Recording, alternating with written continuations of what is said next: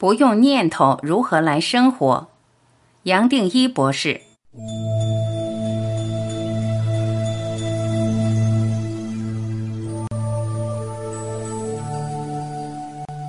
问：博士您好，您说人就是要活到无思无想。我的问题是，如果不用念头来生活，一个人不就活得像行尸走肉吗？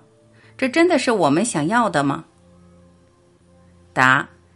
值得注意的是，你问的还是在脑的层面，离不开动，离不开想，离不开二元对立。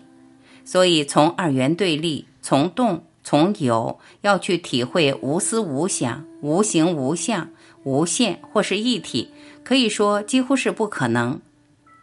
我更直接回答：假如你没有去动脑，没有念头，没有思考，你不光可以生存，还可以生存得更好。这些话不是理论，所以更重要的是，我们要下一个决心，亲自去体会这些话讲的对不对。你问的问题含着一个矛盾，带来一个误导，是一个要澄清的重点。也就是说，我们认为非要有念头，而且以念头为主，念头成为主人，我们才可以生存，才可以运作，这是很错误的观念。是心做主人，心本来就是主人。心做主人，带着念头走，不是念头消失哦，是需要用的时候随时用念头，随时用思考的逻辑，用人的聪明，用完了也就自然摆到旁边，不跟着念头走，就是差在这一点。假如你体会到这一点，任何矛盾也就自然消失掉了。其实本来就没有矛盾，任何矛盾是我们人制造出来的，也就是说，用心带着我们走。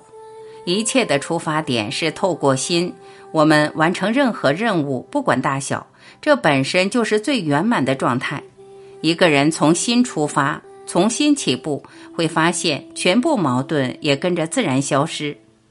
我们的人生本来是活出各种的问题，大问题、小问题、烦恼、失落、损失、不公平、不平衡。然而，一个人只要轻轻松松回到心，也就是无色无形，全部这些问题跟着消失，跟着走掉，一个人就自然快乐起来了。到哪一个角落，他轻轻松松都在存在，在的状态很自在，不会经过再一层的过滤，不会再刻意完成这个，完成那个。不会继续再寻再找，不会充满着顾虑，要规划人生，接下来还要期待怎么做比较好。一个人很自在，就让心带着走，随时让生命全部的生命带着走。不光想的少，想的又直接，需要就用，也就自然发现很多问题本来就是念头造出来的，是头脑造出来的。我们过去有很多想不开的问题，自然会发现这些问题的来源就是我们的头脑。我们不断想到过去，去规划未来，投射到未来，很少有人可以说是自在。所以，你前面所问的这些，它本身还是反映头脑的投射。假如我们光去想，其实永远想不开、想不通的，因为我们脑的架构本身就是二元对立的组合。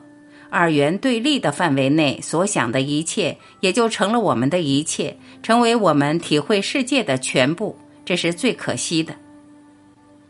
我们本身就是被二元对立局限的脑限制，而通常都不知道，是透过这个脑动有二元对立在看着一切。你的问题反映的也是一样限制。这种制约，也就是说，有种种条件把我们绑住，组合这个世界，让我们随时感觉有个因果的作用，好像样样都有个道理，有个来源，有个后果。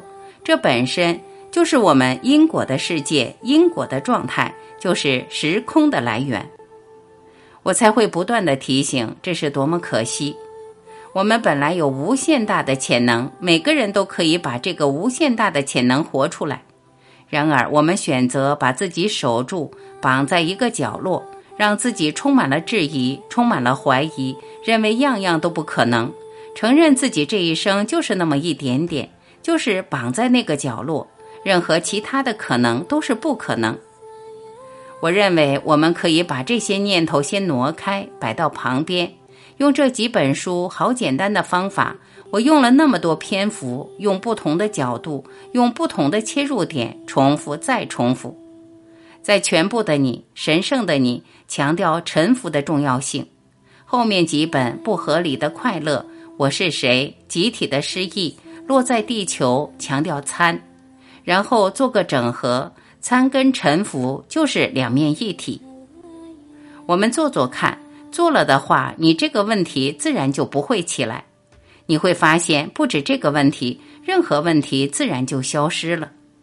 任何问题只是再加一个质疑的层面，头脑的层面。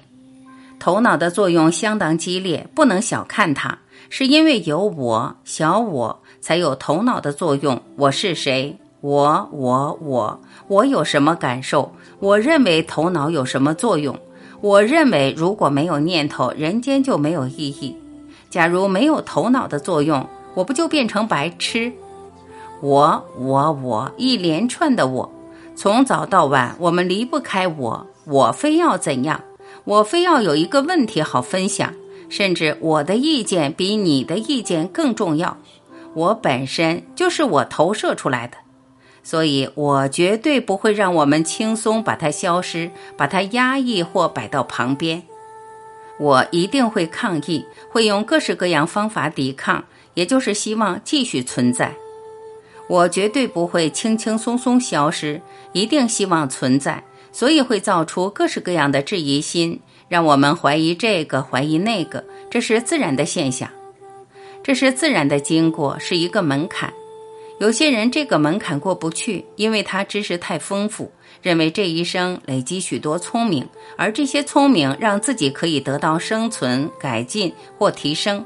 所以我们绝对放不开这个小我，我最多只能讲试试看，试试这几本书的方法，而且这些方法太简单了，简单到一个地步，我们也许会不相信。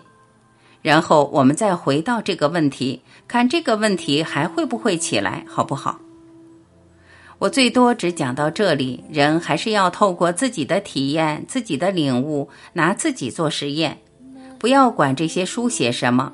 不要管大圣人过去讲什么，拿自己做个验证者。好，大概这样子。